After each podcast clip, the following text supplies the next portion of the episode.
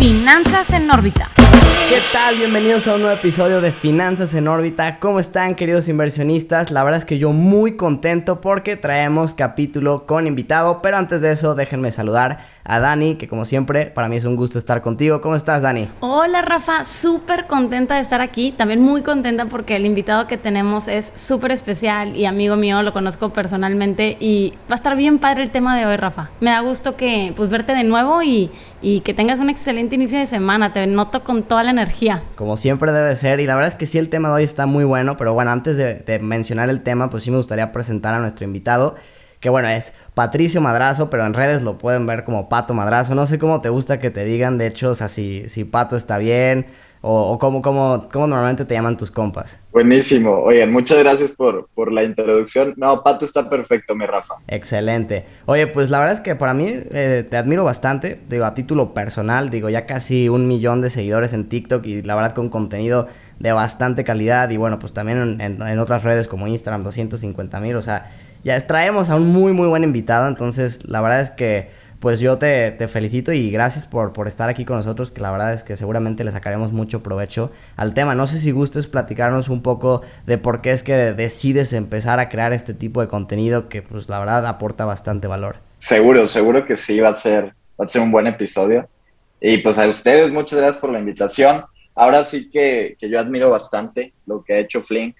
Vengo conociéndolos desde que será un poquito más de un año. Les tengo muchísimo cariño. Fueron la primera marca con la que estuve trabajando y he visto el crecimiento increíble que ha tenido la aplicación. Entonces, antes de empezar a desarrollar un poquito lo mío, yo también quería felicitarlos, decirles que pues han mejorado muchísimo todo el tema de inversiones en México, de verdad. Em, entrando a la pregunta que me dices, que es, ¿qué onda, Pato? ¿Por qué te empezaste a lanzar a hacer contenido de finanzas, de inversiones, de emprendimiento? Híjole, honestamente, fue por una apuesta. Así, ¿por qué, ¿por qué empecé a hacer videos? Fue por una apuesta. No manches. Eh, como tal con mi hermana, ella un día estaba en su cuarto, estaba desesperada y que no manches, esta chavita en un día creció un millón de seguidores, ¿qué onda con eso? Y yo, no, pues tú también puedes no, no, yo no puedo. Y no, ¿cómo no? Yo soy fiel creyente de que lo que se quiere se puede. Eh, así que empezamos a platicar y llegamos a una apuesta, a ver quién llegaba más seguidores en un mes. Y ya empezamos a trabajar y curiosamente mi primer contenido no fue de inversiones. A mí me gusta mucho hacer ejercicio, correr y ir a los cerros acá en Monterrey. Entonces yo grabo todo eso, subo esos videos no pegan para nada, o sea, de verdad ni mi mamá me veía. Eh, y, un día dije, no, pues a ver, ¿en qué otra cosa podría ser bueno? Resulta que se me ocurrió hacer un video ahí de, de Amazon, luego de Tesla, de qué onda con estas empresas. Empezaron a funcionar y así fue como me aniché en el, en el tema de emprendimiento, finanzas. A lo mejor no soy, digamos, el experto en un tema, pero me gusta poder ser la introducción de estos temas a muchas personas. Oye, Pato, ¿y quién ganó la apuesta? O sea, ya nos dejaste aquí todos entregados. está pensando eso. No, pues, pues afortunadamente la gané, ¿verdad? Eh, eh, eh, ella llevaba ventaja, ella ya tenía a lo mejor 5 o 6 mil seguidores en TikTok cuando empezamos y era día 15, día 20 y yo no levantaba, yo de verdad que tenía 100 seguidores hasta que de repente ese de Amazon me subió a 10, a 20, a, 200 y así fui subiendo hasta llegar a lo mejor a el primer mes, pues a unos 5 o 6 mil, o sea, no fueron muchos, pero fue subiendo. Y ya la constancia fue lo que hizo pues los buenos resultados. Wow, no, felicidades. Estoy segura que pues obviamente ha representado muchísima preparación, creatividad, estudio, esfuerzo y, y, qué padre. O sea, eso no es de un día para otro y te felicito porque si realmente pues es un gran logro y requiere disciplina, ¿no? Entonces, ahorita nos estabas comentando que estás con tus proyectos ahora también por tu cuenta, también te felicito por eso, mucho éxito y también queremos que nos cuentes pues todo este tema, ¿no? Porque precisamente la, la temática de hoy son los riesgos de no invertir. Y yo siempre lo he dicho que hay dos formas en las que tú puedes invertir. Una es entrando tú como persona con tu tiempo y tu talento, es decir, como emprendedor, y otro es tu dinero como inversionista, ¿no? Entonces, qué padrísimo que tú lo estás haciendo de las dos formas, o sea, tu dinero está pues invertido y tú ahorita con tus proyectos pues estás como emprendedor, entonces eso es súper admirable y antes de entrar en esta temática más bien pues irla llevando de cómo vas con eso, cómo has ido empezando con estos proyectos. Buenísimo. Pues sí, justamente ahorita antes de, empezar el episodio les decía que yo estuve, bueno, yo estuve trabajando eh, cinco o seis meses en una startup acá en Monterrey. Eh, en realidad a lo que nos dedicábamos era a traer productos de China o a conseguir productos muy baratos de buena calidad aquí en México y poderlos vender para el emprendedor. O sea, era totalmente enfocada en el emprendimiento, en poder ayudar al emprendedor que no sabía traer cosas de China, cosas así. Y yo entré para aprender, honestamente. O sea, yo dije, aquí quiero entrar porque es de las pocas empresas que están haciendo las cosas diferentes, está chiquita, pero de verdad que, bueno, una startup son estas empresas que crecen a crecimientos súper, súper grandes como lo es Flink. Eh, y a lo mejor yo fui el tercer, cuarto empleado y cuando ahora que salí hace dos semanas, ya éramos 25, 30, ya estaba creciendo demasiado rápido. Y qué padre que también tú puedas decir, yo contribuí a ese crecimiento, ¿no? O sea, también eso está muy fregón. Sí, está padre ver cómo los cimientos fueron poniéndose cada vez más fuertes y cómo se logró algo muy padre. Y obviamente que me dio tristeza el salirme, si bien va alineado conmigo de ayudar a los emprendedores. El traer cosas de China no es algo que, que meramente diga, wow, qué padre. Y creo que hay otras cosas con las cuales puedo aportar más.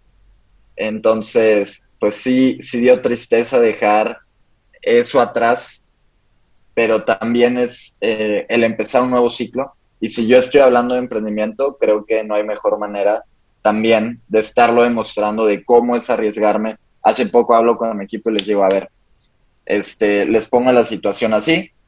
Yo trabajaba, tenía medio tiempo, eh, ponle tú ganaba tanto y me estoy lanzando a un precipicio donde no sé cuánto voy a ganar al mes, no sé si vaya a ganar, porque normalmente los emprendimientos cuando están empezando puede ser que no ganes nada, así que ténganme paciencia, yo siempre les voy a pagar. ¿Cómo le voy a hacer? No sé, de mis ahorros o de dónde voy a sacar, pero les voy a pagar y va a ir creciendo el proyecto. Entonces, estuvimos, ya estamos en el mismo canal, los fui llevando, los he ido motivando, ya vamos, digo, para esto también tomé un riesgo algo calculado, yo tengo con este emprendimiento igual eh, a lo mejor cinco o seis meses, entonces cuando yo sentía que ya estaba listo para dejar el barco atrás de donde trabajaba, dije, ok, ahora vamos por mi propio barco. Qué padrísimo, Pato. Y fíjate que tú lo has dicho, es una etapa, o sea, lo has hecho como calculado y aquí va muy de la mano el tema del miedo. Y entrando en esto quisiera arrancar con una super pregunta para ti. ¿Cuáles crees que son los principales factores que tienen a una persona?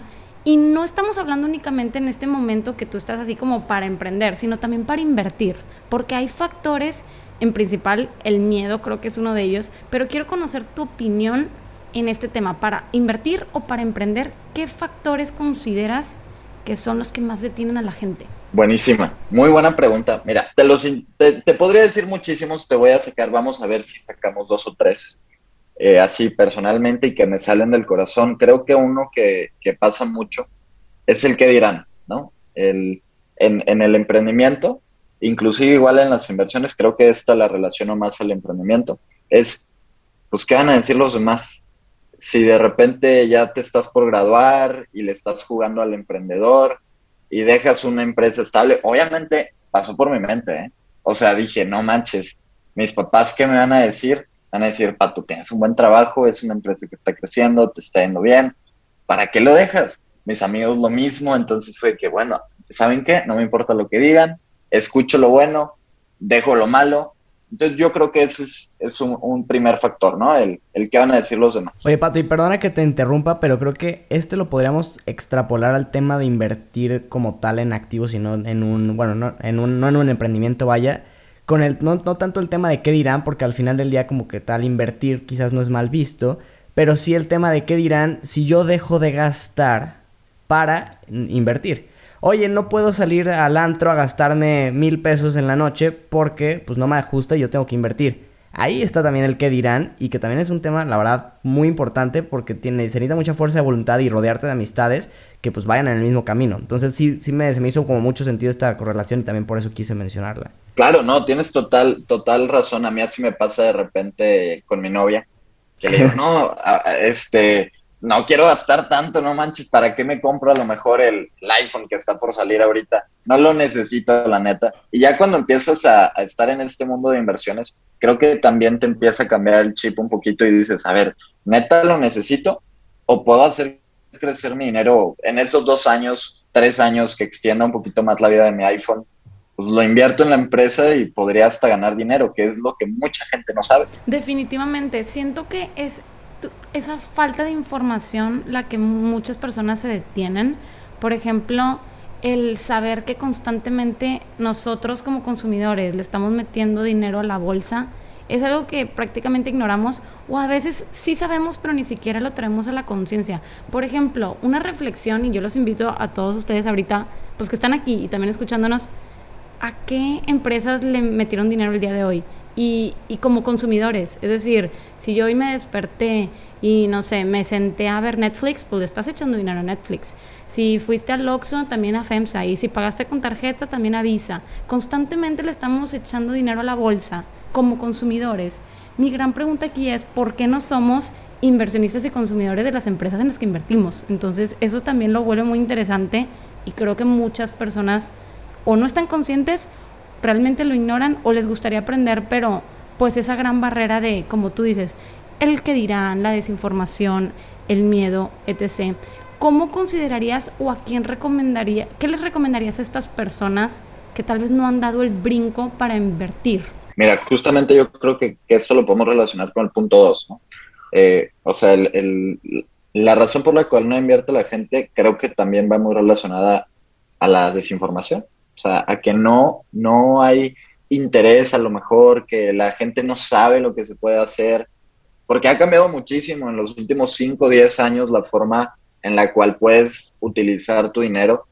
Eh, antes necesitabas a lo mejor cientos de miles de pesos y ahorita lo puedes hacer con 100 pesos. Antes necesitabas comprar una acción completa y ahorita no, ahorita puedes comprar pedacitos de acciones. Entonces, creo que se ha ido democratizando cada vez más, se ha ido facilitando, la tecnología ha ido avanzando junto con todo el sistema financiero y esto es lo que ha ayudado a algunas personas a empezar a invertir. Pero hay muchas otras que no saben. O sea, aquí en México, muchísima, muchísima gente, eh, pues toda nuestra audiencia por algo está escuchando esto, por algo lo siguen a ustedes, por algo están con sus servicios, por algo de repente me escuchan a mí, pues porque quieren informarse, son cosas que no enseñan en la escuela, que a lo mejor no enseñan tampoco en la universidad y que son muy, muy importantes. Entonces creo que eso también detiene mucho a las personas. Y que también de alguna forma de, de la parte de, o, sea, como tú bien dices, ahorita ya hay mucha democratización con el tema de el acceso a la información y el acceso a las inversiones. Pero yo creo que un factor clave aquí, y no sé si coincidan conmigo ustedes, es también el tema de las cuestiones ideológicas. Porque como si antaño a lo mejor no era tan fácil abrir una cuenta en una casa de bolsa y entonces pues creías que eso era únicamente o realmente era únicamente para los ricos, pues muchas veces crecimos como con esa educación o ciertos comentarios que parecieran no, no tener tanta, pues ahora sí que tanta influencia dentro de nosotros, pero que sí la pueden tener. De no, pues este, eh, el invertir es únicamente para ricos, ¿para qué inviertes y mejor usa el dinero ahorita? Y que son muchos, hasta a veces mantras que te puedes tú repetir o puedes escuchar en, en tu círculo cercano, tu familia, tus amigos, que de alguna forma yo creo que también impactan mucho en la limitante de por qué las personas no dan ese brinco o no dan ese paso a invertir. Coincido 100% contigo, Rafa, porque es real. Y yo creo que también va de la mano un tema cultural. Y cuando hablamos de cultural, estamos hablando que aquí en México y América Latina se tiene más una cultura de ahorro de inversión. Es decir, imagínate que tú, no sé, estás ahorrando pues constantemente dinero y no lo estás invirtiendo, lo tienes ahí bajo el colchón, en la caja fuerte, en el banco, etcétera, y te dan aplausitos de que, ay, qué padre, ahorra. Entonces, pues tú en, en, tu, en tu criterio, pues piensas de que no, yo estoy haciendo las cosas bien, ¿no? Porque no sé que, o sea, el peor, lo peor o la peor situación es no saber que estoy mal. ¿Sí me explico? Es como pues un ciego que, que no quiere ver es peor que no sabes que no sabes. Y eso es en primer lugar el awareness, la conciencia de decir, oye, vivimos en una cultura de ahorro, vamos a transformarla a una de inversión, estar consciente del área de oportunidad de que es mejor invertir que ahorrar. Y ahorita queremos que pues tanto tú, Rafa, como tú, Pato, expliquen por qué es mejor. Y eh, ya una vez que sepamos por qué es mejor, ahora buscar el cómo. Pero primero hay que entender que es mejor y que tenga un área de oportunidad porque hay gente que actualmente está ahorrando y realmente piensa que es lo mejor. ¿Sí me explico? Claro, claro. Sí, que aquí al final del día, a ver, o sea, el tema yo creo que ya, ya puede, esto que mencionas, Dani, da muchísimo para al final del día ya entrar como al tema real de decir, a ver, ¿cuál es el riesgo de no invertir y de precisamente conservar nada más mis ahorros? Porque sí, efectivamente la cultura mexicana sí es de ahorrar. Pero, ¿por qué no invierten? Bueno, ya hablamos de esos motivos por los cuales no podrán invertir, pero ahora hay que hablar también de los riesgos de no invertir. Porque normalmente, ese es otro de los temas. Ay, el riesgo de invertir, puedo perder mi dinero, puedo perder parte de mi dinero. Que de ahí viene la desinformación de que pues no todas las inversiones van a conllevar el mismo riesgo. Pero lo que sí todo tiene el mismo riesgo es el no invertir. O sea, si tú tienes dinero en el banco que no te está pagando nada, en tu colchón, en la caja fuerte, como bien decías, efectivamente hay riesgos. ¿Qué nos puedes decir de estos riesgos, Pato? Buenísimo. Pues mira, justamente lo dices, y es que a mayor riesgo, mayor beneficio, y no solo en las inversiones, en todo en la vida, entre más te arriesgues, pues probablemente los resultados van a ser mejores, pero también puedes perderlo todo.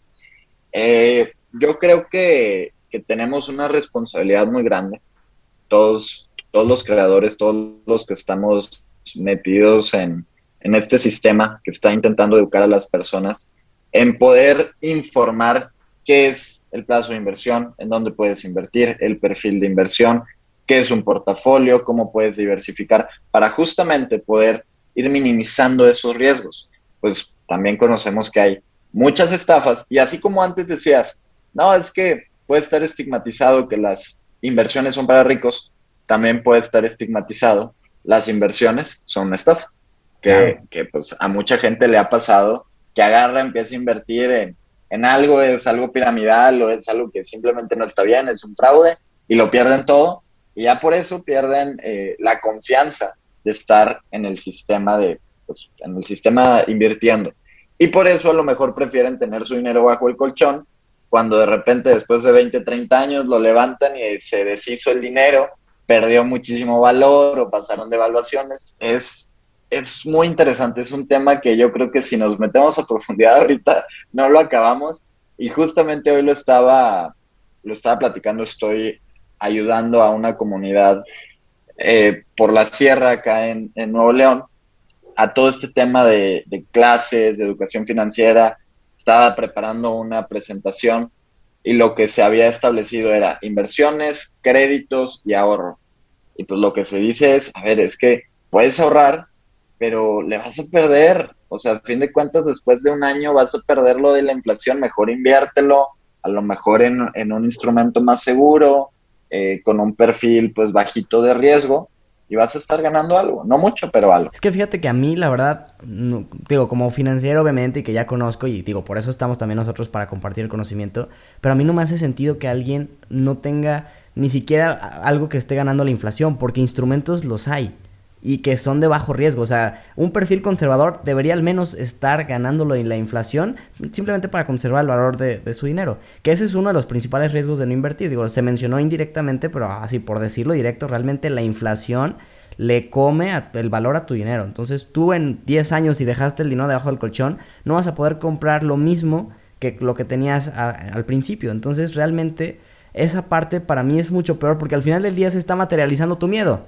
estás perdiendo dinero. Nada más que la gente no lo ve porque sí sigue teniendo a lo mejor la misma cantidad de billetes o la misma cantidad de ceros en el banco, pero eso ya no vale lo mismo. Entonces ese sí es un tema muy interesante. ¿Qué otro riesgo que yo creo que también es muy importante y que seguramente tú sabes mucho de esto por lo que estás haciendo de emprender y todo eso, pues es el costo de oportunidad. No sé qué opinan de esto, pero creo que también es un riesgo bastante, bastante fuerte al momento de no invertir y quedarte el dinero. Definitivamente. Y también me gustaría agregar el riesgo a que te pase algo. Y de hecho lo hablamos la vez pasada, Rafa, sobre el tema de los tapones financieros. Y es que imagínate que tú ahorita estás perfecto y estás diciendo, oye, pues yo genero X o Y Z al mes, o sea, no tengo ningún tipo de problema, Pero a ver, una, no puedes dar por hecho que vas a estar generando el mismo monto, o sea, tal vez así las famosas vacas flacas, vacas gordas, ahorita estás en las gordas, no sabemos. Y lo número dos, mañana Dios no lo quiera, toca madera, pero te puede pasar algún accidente o puedes este, tener alguna enfermedad y tú tienes que estar teniendo, pues, si tú estás trabajando súper duro, porque no dudo que las personas que nos estén escuchando son súper trabajadoras, pues que tu dinero trabaje durísimo. Tú tienes que estar pendiente 100% de que si yo estoy al pie del cañón para que estemos multiplicando este dinero y por mi futuro, pues que también tu dinero te ayude, o sea, que tengas como un ejército que esté contigo y que lo puedas hacer. Y ese principal riesgo para mí de no invertir va muy de la mano en que una, pues, estrategia FIRE, o sea, financial, ay, perdón, financial independence retire early, es decir, retírate temprano. Yo la verdad no pienso trabajar toda mi vida. Y número dos, todo este tema de que mañana una enfermedad, mañana, pues, tus hijos les quieres dar una buena vida, etcétera la educación y tal. Yo sí creo que ese es el principal riesgo, lo de la inflación, lo del emprendimiento y sobre todo que mañana te pueda pasar algo. Tú, Pato, ¿qué opinas del tema de, costo-oportunidad y lo que menciona Dani de los riesgos de que te pueda pasar algo? Híjole, es, eh, algo muy delicado porque hace poco también justamente veía un video de un señor que estaba diciendo, mira, era algo así, ¿eh? Eh, no, no textualmente, pero era algo como, mira, al año uno que yo me casé, sabía que mis gastos iban a ser esto. Del año 3 al año 20, yo sabía que iba a tener dos, tres hijas, iba a tener que gastar esto en colegiaturas, en comida, bla, bla, bla, que es justamente lo que dice Dani. Y tenía que estar ganando esto. ¿Y cómo le hice? Bueno, con una estrategia financiera donde además de que estaba invirtiendo, pues adquieres otras cosas, a lo mejor un tipo de seguro para poder protegerte. Y creo que eso es lo que mucha gente no domina, el entender que pues pueden hacer que su dinero trabaje para ellos, no tienes que trabajar 100% solo duro, también trabajar inteligentemente. El poner a tu dinero para trabajar para ti, que aunque pues suene de repente y, hay muchas personas que eso lo relacionan justamente con una estafa, me ha pasado mucho que en mis redes cuando mencionas eso es de que nada, ya me vas a invitar a, a una de esas academias o a uno de esos sistemas. Pues no, en realidad no, o sea, sí puedes hacer crecer tu dinero eh, con muchas, muchas formas, con la bolsa, tienes raíces, criptomonedas, simplemente, ¿qué es lo mejor para ti? Sí, claro, y que ahí viene un tema muy importante que es el de tener metas financieras. Como tú dices, el ejemplo de este cuate dice, oye, yo sabía cuánto me iban a costar mis hijas, pensé a largo plazo y entonces planifiqué en función de eso. Y eso es algo que todos tenemos que tener. O sea, al momento de que empecemos a ahorrar para después invertir, es súper importante el planear y el tener metas financieras. Y no se puede tener un, o no es tener únicamente una sola estrategia. O sea, puedes tener la estrategia para tu retiro, puedes tener la estrategia para poner tu empresa, puedes tener la estrategia para lo que quieras. Lo importante sí es tener muy bien definido qué quieres lograr cuál es tu perfil de inversionista, que lo mencionabas al principio, y obviamente en función de eso, pues también empezar a generar o buscar invertir en instrumentos que vayan con eso. Porque de lo contrario, pues sí, si nada más ahorras, por ejemplo, para poner tu empresa y te tardas 10 años ahorrando nada más, pues no va a ser lo mismo el, el valor adquisitivo que tenga cuando quieras invertir en tu negocio que lo que si lo hubieras invertido en algo que se adecuara a esa estrategia. Entonces, a mí sí se me hace Justo. pues muy peligroso el, no invertir. Y fíjate, Dani, que tú mencionas ahorita un tema que se me hizo muy interesante de la libertad financiera. Yo no quiero trabajar hasta los, o sea, no sé, con tus 60 años, 65, que es la edad de retiro normal en México. Y yo creo que esto, y no sé qué opinen, pero es un tema que se confunde muchísimo y precisamente por esas academias que tú dices que luego pues sí terminan siendo estafas, que te venden la libertad financiera como relojes carísimos, autos, en el caso de los hombres acá, mujeres exóticas, cuando la realidad de las cosas es que libertad financiera simplemente es poder tener el dinero que tú necesitas para vivir el estilo de vida que tú quieres, pero el estilo de vida lo vas a definir tú. A mí por eso precisamente creo que sí es un tema que vale la pena tocar, simplemente para aclarar que ese es uno de los mitos que muchas veces tienen, ¿no? No es alcanzar esa libertad financiera de, de lujos extremos, sino que simplemente un, que te dé la libertad de tiempo para tú poder hacer lo que quieras. Sí, yo, yo estoy totalmente de acuerdo con eso, o sea, no tienes que, tu, objetivo de vida y el éxito no debe estar relacionado 100% a ser millonario y debe estar relacionado con, con tener dinero. Ahora sí que no te enamores del dinero, sino que el dinero va a ser un instrumento y va a ser lo que te va a ayudar a, a lograr muchas cosas que quieres. Pero pues no te obsesiones con eso. Creo que eso es muy importante. Y solo quería agregar, regresando un poquito a la, a la pregunta que era el costo de oportunidad, sí quería mencionar algo, porque, por decir, en el mundo del emprendimiento, creo que nos pasa mucho cuando estás joven, ahorita yo que tengo 20 años, digo, a ver. Oye, te ves más grande, ¿eh? Pensé que tenías como 23. bueno, pero qué chido, estás bien chavo. Estoy un poquito más chavo, sí. Pero eh, relacionado con, el emprendimiento, yo agarro y digo, a ver, tengo 20, puedo dejar de trabajar, me faltan todavía cuatro semestres de carrera, de hecho ni necesitaba estar trabajando ahorita, afortunadamente. Tengo una casa en la que vivo, que tengo buena, eh, buena fortuna de que mis papás me dan una casa, que me dan comida y no tengo que trabajar. Entonces, yo solo me tengo que dedicar a estudiar.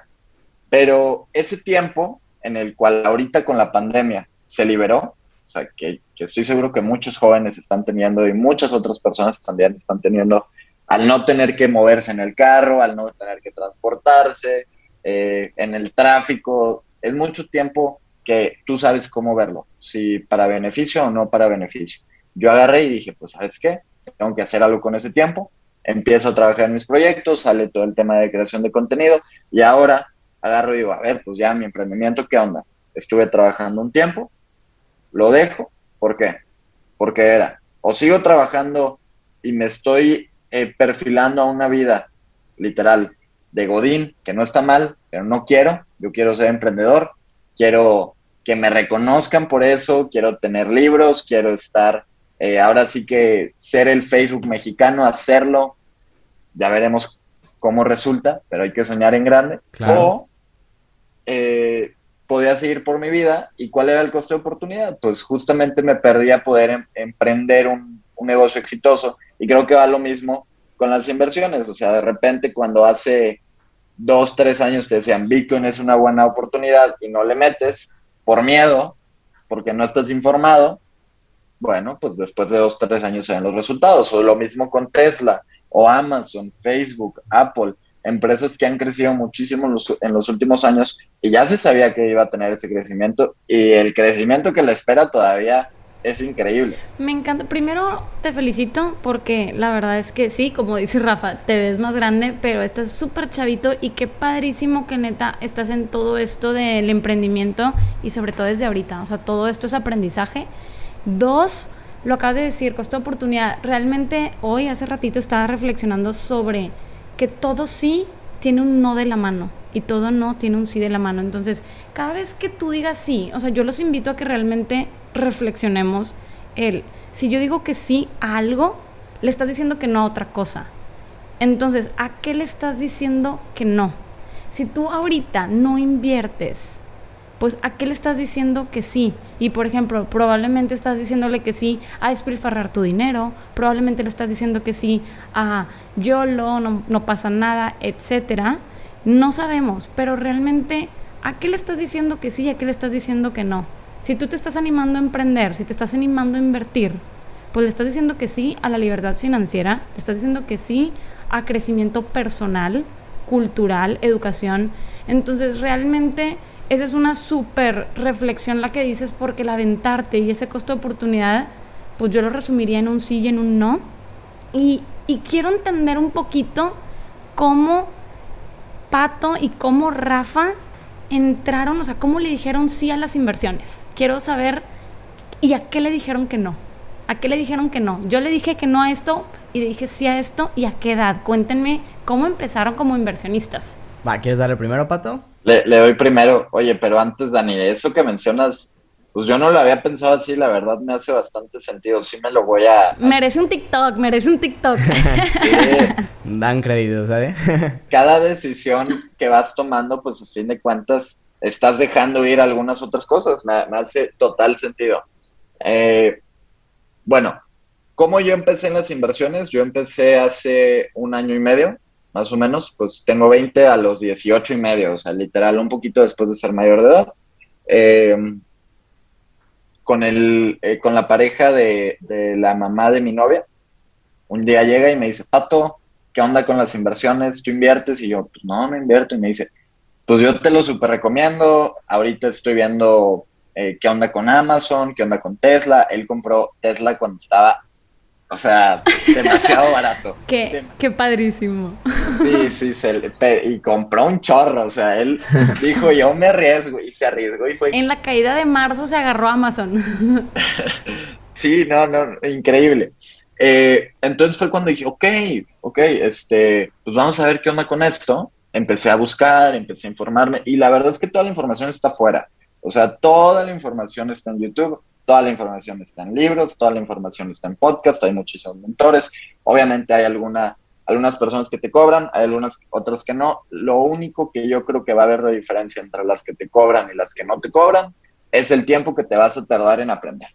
O tú buscas en el mar de información que hay en Google y allá afuera, o alguien te va a decir, aquí está lo que tienes que saber y están todos los conceptos. Entonces yo, eh, literal, desde el año pasado, eh, fue cuando dije, bueno, vamos a abrir cuenta, abrí mi cuenta, empecé eh, con unas primeras inversiones, empecé luego a perder dinero, la verdad también, porque compré acciones que ni tenía que haber comprado, de repente, no, esto está buenísimo, ¿no? En grupos de inversiones de Facebook o cosas así.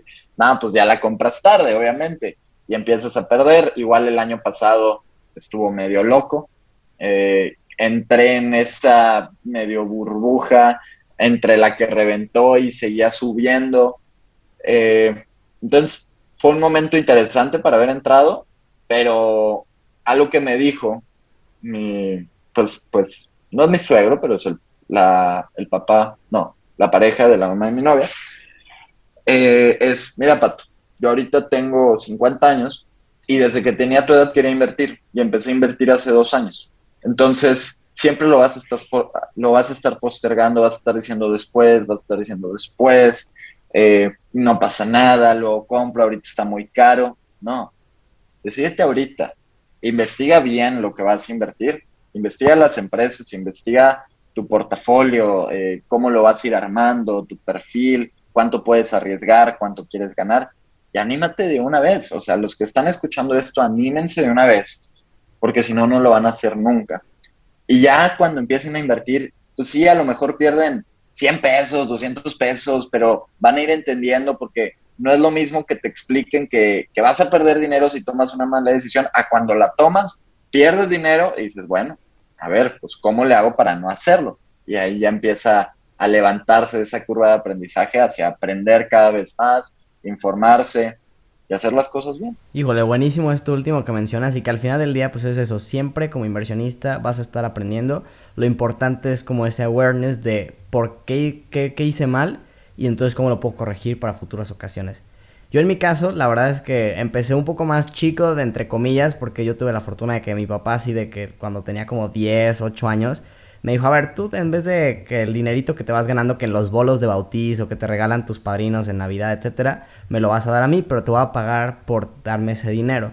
Y entonces me enseñó a calcular el interés simple, el interés compuesto, y literalmente cada mes calculábamos cuánto me tocaba. Me acuerdo que me pagaba un 4% anualizado, era poco, pero de alguna forma yo empezaba a ver cómo iba ganando mi dinerito.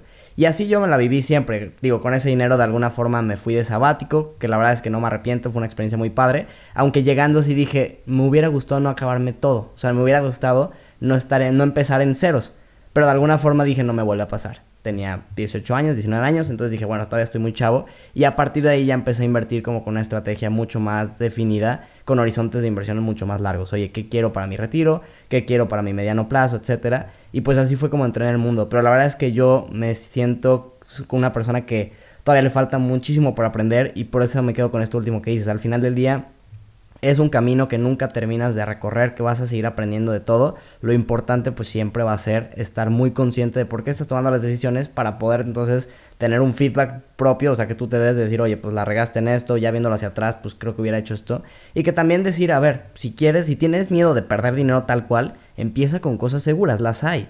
Solo lo importante es dar ese paso de empezar a invertir, porque como todo en la vida, como te lo dijo este señor, realmente las cosas las puedes postergar años y no te das cuenta, o sea, realmente lo dejas pasar días y se terminan haciendo semanas, meses y luego años. Entonces, pues sí, la verdad es que esa fue mi, mi forma en la que empecé. ¿Tú, Dani?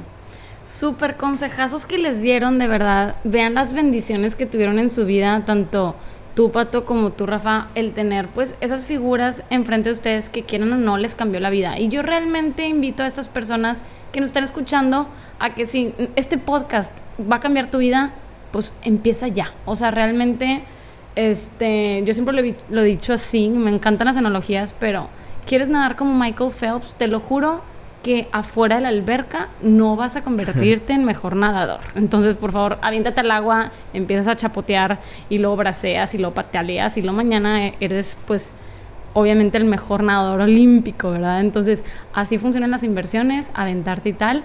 Yo realmente así empecé, empecé prácticamente a la, a la antigüita, en la alcancía, tipo todos los domingos yo los ahorraba en una de esos botes de, de, Pepsi, literal, lo forré todo y le metía siempre de que monedas de 10 pesos para que se viera bien bonito. Y luego de repente dije, ay, ahora también billetes y así. Ojo, aquí a todos los que nos escuchan, no sé si alguien me llegó a robar algo, pero yo no me di cuenta, pero ahí se iba llenando siempre y ahí estaba a la vista de todos. Un día se llenó, lo rompí, lo fui al banco y lo empecé a invertir ahí Obviamente los rendimientos no me gustaban nada. En descubrir la bolsa me enamoré y ahorita soy pues inversionista bursátil que me encanta todo el tema de la bolsa y pues ya también en bienes raíces y así. Pero esa es mi historia. Empecé desde cero como todos, literal. Y es eso, o sea, realmente los invito a que empiecen ya y, y para cerrar con este tema me encantaría que dijeran pues tanto tú, Pato, como tú, Rafa, tres consejos o cada quien un consejo, un tip, algo a que realmente este episodio de podcast se vuelva el antes y el después de una persona que nos escuche. Quiero, así como ustedes, como todos nosotros tuvimos a alguien que nos dijo y por eso nos animamos, este episodio quiero que sea eso para alguien que nos escuche el día de hoy y que diga, yo por este episodio empecé. Pero, ¿qué le vamos a decir? Vamos a decirle un consejo. A ver, escuche. Que sea aplicado, ¿eh? Que se pueda aplicar ahorita mismo. Oye, pues, ¿qué les parece si ahora, digo, empiezo yo para que Pato sea el que cierre con broche de oro? Sigues tú si quieres, Dani, y ya como para ir también cerrando el capítulo. Digo, yo realmente les diría, y me voy a robar un poco lo que dijiste, pero es que creo que es súper cierto. Mm, si ya estás escuchando esto hasta este punto del podcast, es porque obviamente o ya estás invirtiendo y qué bueno, o quieres empezar a invertir. Entonces, realmente, terminando este podcast, si tienes esa espinita de invertir, abre tu primera cuenta de inversión. No sabes en qué. Creo que la verdad, los tres aquí tenemos muchísima apertura, o al menos de, de mi parte, mándame un mensaje y con gusto te puedo ir apoyando. O sea, creo que eso sería lo que yo podría decir ahorita. Creo que a los tres nos apasiona el tema de compartir lo que sabemos. Este podcast precisamente es para eso, para compartir contenido sobre educación financiera, sobre inversiones en bolsa. Entonces realmente yo me quedaría con eso. Si tienes la espinita y no has empezado, tienes que empezar hoy, no mañana, hoy que lo estás escuchando. Y si tienes dudas, acércate. Hay muchísimos creadores de contenido muy buenos, no solo estamos nosotros tres que realmente pueden aportarte bastante y que tienen esa apertura de, querer compartir. Entonces yo me quedaría con eso. Me encantó abrir tu cuenta. Entonces, todas las personas que están escuchando ahorita en esto en este momento tienen la tarea de abrir su cuenta, ¿ok? Número dos, yo les voy a dar la segunda tarea. Van a hacer una lista de las empresas que les gustan, que admiran, que les apasionan y que consumen, ¿ok? Y de esa lista, las que más les lata, van a hacer una breve explicación de esa empresa, van a poner quiénes son los CEOs, o sea, y qué admiran de esa empresa. Dos, van a analizar exactamente pues cuándo, cuándo entró la bolsa, en qué precio está, y se van a meter ahí un clavado en temas de quiero empaparme de información de esta empresa. No les voy a decir que la evalúen porque pues realmente no, no van a saber evaluarla en este momento, en este punto, pero quiero que ya tengan en la mira a las acciones que les gustan, que admiran y que conectan con sus valores. Esa sería mi tarea. Buenísimo. Oigan, pues muy buenas estrategias que les dicen a los flinkers. Eh, bueno, yo para cerrar, yo diría que se visualicen, que planifiquen y definan una estrategia. Creo que es muy importante. Si no sabes hacia dónde ir, no vas a saber hacia dónde remar, definan cuáles son sus estrategias eh, que quieren hacer, cuánto van a estar ahorrando, cuánto van a estar invirtiendo, para qué lo quieren, eh, en cuánto tiempo a lo mejor quieren lograr cierta cantidad de dinero, a qué edad se quieren retirar. Miren, hay un libro muy bueno eh, que, de, que los tres hábitos de las personas exitosas de John Maxwell, que dice, si las personas planificaran también toda su vida como planifican unas vacaciones, sería otra sociedad. Entonces, pues normalmente cuando tú te das de vacaciones planificas el pie de la letra esas dos semanas, ese mes, esa semana planifiquen así su vida eh, financieramente y estoy seguro que otro cuento va a ser. Consejazos y tarea la que se llevan de este episodio. Oye, pues Pato, qué gustazo tenerte por aquí, estuvo padrísimo, pero dinos primero en dónde te podemos encontrar, en dónde te pueden preguntar dudas, todo, todo, todo de ti, queremos saberlo. Buenísimo. No, muchas gracias a ustedes por la invitación. Todos los que estén escuchando esto, con muchísimo gusto pueden mandarme un mensaje a Pato Y bajo en todas las redes sociales que estoy, que es Instagram y TikTok. Y un correo si gustan a hola.patomadrazo.com para algunas dudas pues, más precisas. Si necesitan ayuda, con muchísimo gusto ahí vamos a estar. Buenísimo. Oigan, y yo antes de despedirnos, la verdad es que lo quería decir desde el principio, pero ya no vi cómo meterlo. A ustedes dos que son regios y que dijiste, Pato, que te gusta hacer hikes, yo la verdad es que espero que pronto pueda ir a Monterrey y me den un buen tourcito de hikes, que la verdad a mí también esa parte me encanta. Digo, como, como paréntesis del video y antes de despedirnos, pero bueno, de todas maneras, muchísimas gracias por por haber venido aquí con nosotros y espero entonces visitarlos pronto por allá en las tierras regias. Tú escoges el pico, Rafa, si quieres la M, si quieres el Cerro de la Silla, Pico Perico, el que tú quieras, ahí te llevamos y con mucho gusto. Este estuvo padrísimo el episodio y definitivamente que haya más seguidos. Y, y pues ahí lo tienen, cualquier cosa, cualquier duda, pues escriban, escríbanle a Pato, a Rafa, a mí, cualquier cosa que estemos aquí. Y pues, y pues listo, qué gustazo tenerte de nuevo por acá este, Pato, y muchas gracias por estar con nosotros. Muchas gracias a ustedes y cualquier cosa, estamos al pendiente. Nos vemos. Bye, muchas gracias, que estén muy bien y que les vaya muy bien. Saludos. Finanzas en órbita.